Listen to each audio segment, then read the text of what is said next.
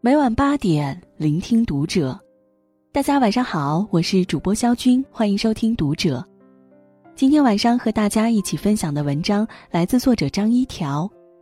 这四种迹象暗示你的生活正在慢慢变好。关注读者新媒体，一起成为更好的读者。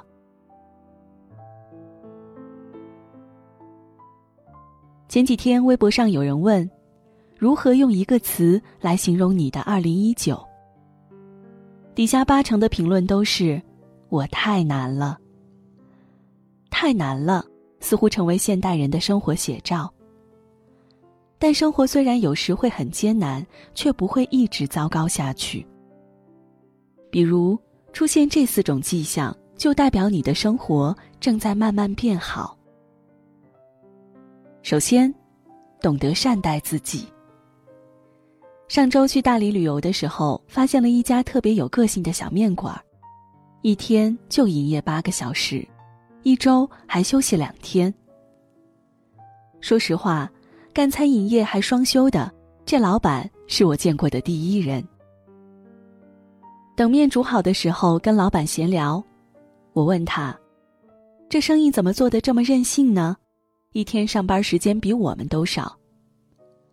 老板嘿嘿一笑，说：“刚开始干的时候是一天十六个小时，一个月只休息一天来着。那时候一心想多挣点钱，所以除了睡觉，基本都在工作。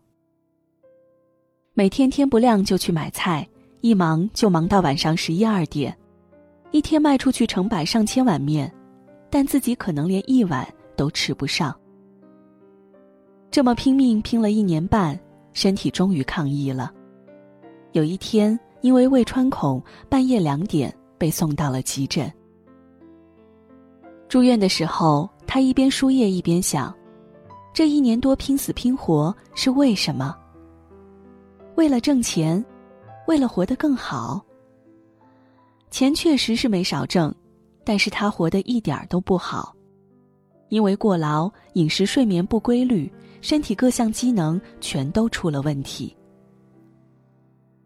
他开始反思，这一切值得吗？所以出院之后，他就开始了这种任性的营业模式。毕竟钱再重要，也没有自己的命重要。之前网上说，一个人成熟的标志就是懂得善待自己。知道烟酒熬夜是在损害健康，知道透支身体是在拿生命开玩笑，饿了知道按时吃饭，病了知道及时看医生，难受的时候别硬撑，做不到的事情别逞强。学会善待自己，才是享受一切美好的前提。第二，跳出舒适圈。不断突破自己。作家蒋勋说过一句很扎心的话：“我看到许多人在还很年轻时就老了。老并不是生理机能的退化，而更是心理上的不长进。开始退缩在日复一日的单调重复中，不再对新事物有好奇，不再有梦想，不再愿意试探自己潜在的各种可能。”不愿意去挑战自我，只一味的待在舒适圈中贪图安逸，这其实也是一种未老先衰。沉迷在一个舒适的环境里太久，人就会慢慢变得封闭、狭隘，思想僵化。而等到青春不在时，开始因为中年危机而每天提心吊胆的，也恰恰就是这一波人。贝尔·埃克斯特隆在演讲中提到：“让你舒服的东西会毁了你，只有在一种不舒服的状态下，你才能不断的成长。”亚马逊创始人、华盛顿邮报大股东之一的杰夫·贝佐斯，在辞职创业之前，曾在纽约的一家金融公司上班。那在当时是一份相当不错的工作，他本可以在这个岗位上。舒服的过完一生，但受到互联网数据的刺激，他做出了一个在当时世人看来很疯狂的事：辞职去网上卖书。老板的挽留，亲朋好友的阻拦，都没能阻止他的想法。后来，因为贝佐斯这个疯狂的决定，亚马逊诞生了，而贝佐斯也从一位公司员工一跃成为美国互联网巨头，开始了一段完全不一样的人生。古人云：“生于忧患，死于安乐。”温水煮青蛙的例子同样适用于当今社会的我们。所谓打破舒适圈，追求更大的成就。不是指要升职加薪、出任 CEO、走向人生巅峰，而只是今天的我们要比前一天进步了一点点。看完一本书，跑步几公里，开始尝试学习以前一直想学又不敢学的东西，这都是打破舒适圈的一种表现。这样日复一日，积少成多，总有一天会见证突破和卓越。从而带来意想不到的惊喜和幸福。感觉累的时候，也不要放弃，因为那是在走上坡路。第三，有几项自己的爱好。很多时候，人们觉得不快乐，是因为没有找到一项发自内心喜欢的事情。平日里。学习和工作虽然能够充实自我，但也会让神经处于一个高度紧张的状态，也给自身带来许多压力。而爱好能够让我们在感到疲惫和孤独的时候，有个释放压力的出口。小说家村上春树就曾在采访中多次提到，他是一名不折不扣的音乐发烧友，尤其爱爵士乐，甚至还收藏了六千张黑胶唱片。把家里摆得满满当当。多年来，村上春树一直坚持着听爵士乐的爱好。有时候，音乐会成为他的灵感；而没有灵感的时候，音乐也能够缓解他的焦虑和苦闷。他说：“每当听音乐的时候，就会感觉到特别快乐。音乐给人以力量，让他能够在自己的意境中畅游。”梁启超说：“凡人必常常生活于趣味之中，生活才有价值。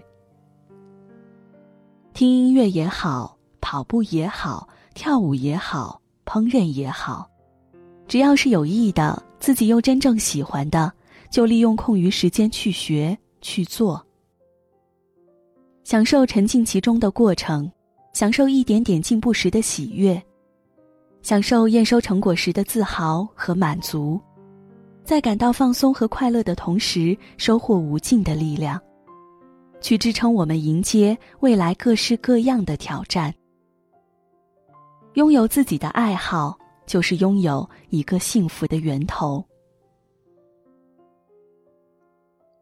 第四，对周围的人和事物更加包容。孔子的学生子贡曾问孔子：“老师，有没有一个字可以作为终身奉行的原则呢？”孔子说：“那大概就是恕吧。恕，用今天的话来讲，就是包容。俗话说：‘水至清则无鱼，人至察则无徒。’所有人和事物都会有其不足的一面。”如果常常因为一些小事儿而计较，只会让自己显得浑身戾气，生活也会变得一团糟。学会包容，适当退一步，事情往往会有更好的结果。安徽桐城有一个著名景点——六尺巷，在这条巷子的背后，有一则流传百年的传说。清代康熙年间。张英担任文华殿大学士兼礼部尚书，他老家桐城的官邸与吴家为邻，两家院落之间有条巷子，供双方出入使用。后来吴家要建新房，想占这条路，张家人不同意，双方争执不下，将官司打到了当地的县衙。县官考虑到两家人都是名门望族，不敢轻易了断。于是，张家人一气之下写封加急信送给张英，要求他出面解决。张英看了信后，笔一挥，只给家人回复了四句话：“千里来书只为墙，让他三尺又何妨？